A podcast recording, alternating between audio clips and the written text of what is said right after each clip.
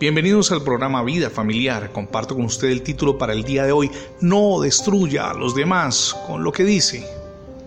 La frase es breve pero impactante. En la búsqueda del mal uno se aleja un paso de Dios, pero se acerca un paso más a su servicio. La pronuncia la hermana Alicius, directora de una institución educativa en el Bronx en la década de los 60 después de haber generado cuestionamientos alrededor del ministerio del padre Flynn. Ella hace esa reflexión y la hace con amargura. En sus comentarios malintencionados dejaba entrever que posiblemente el sacerdote seducía a los alumnos de aquella institución educativa. Al final de la trama, después de haber causado mucho daño a la reputación del religioso, admite que tiene dudas sobre la culpabilidad del hombre y, además, que mintió para lograr su propósito. El argumento forma parte de la película La Duda, que fue una adaptación cinematográfica realizada en el 2008 a partir de la obra de teatro de John Patrick. Tuvo tal éxito que fue nominada a numerosos premios Oscar.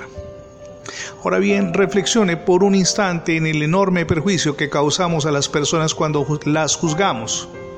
El juicio es una prerrogativa que solo le corresponde a Dios y, sin embargo, su corazón, el de nuestro amado Padre Celestial, se mueve por el amor y la misericordia de sus criaturas, que somos ustedes y yo.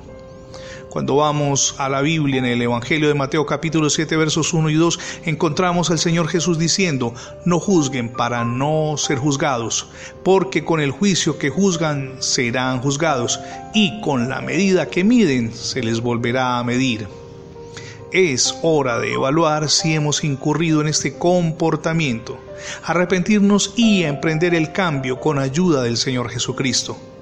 Prendidos de su divina mano podemos dar pasos sólidos hacia una vida de justicia en la que guardamos nuestros labios de murmurar sobre alguien.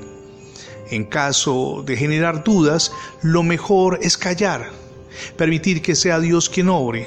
Si aún no ha recibido, y permítame hacer esto para despedirme a Jesucristo en su corazón como su único y suficiente Salvador, hoy es el día para que lo haga ábrale las puertas de su vida y de su familia. Gracias por escuchar las transmisiones diarias del programa Vida Familiar.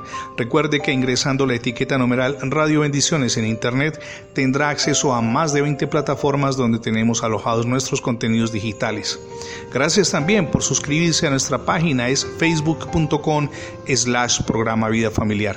Se lo repito, facebook.com slash programa Vida Familiar. Somos Misión Edificando Familias Sólidas y mi nombre es Fernando Alexis Jiménez. Dios les bendiga hoy rica y abbondantemente.